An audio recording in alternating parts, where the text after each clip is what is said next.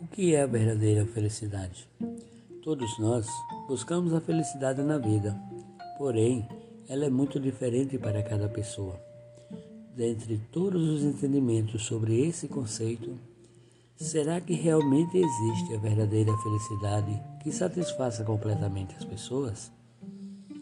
Quando uma pessoa satisfaz seu desejo de fortuna, fama e posição social, isso representa a felicidade relativa Desejos dessa natureza não têm limites. Mesmo que eles nos satisfaçam no primeiro instante, na essência são efêmeros. Quando os desejos são comparados com os dos outros, eles perdem o sentido e desaparecem no instante, e principalmente geram um profundo arrependimento a ponto de nos fazer questionar o motivo de tê-los almejado.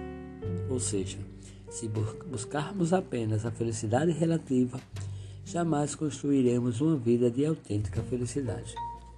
Por outro lado, a felicidade absoluta representa a condição de vida de alguém cuja forte energia vital e rica sabedoria o faz superar qualquer circunstâncias adversas.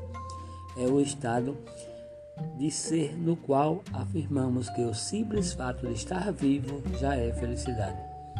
Manifestar a felicidade absoluta deve ser o objetivo de todos nós.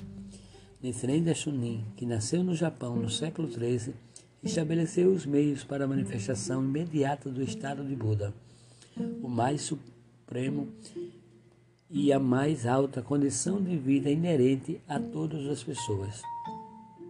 Essa condição de vida é a felicidade absoluta.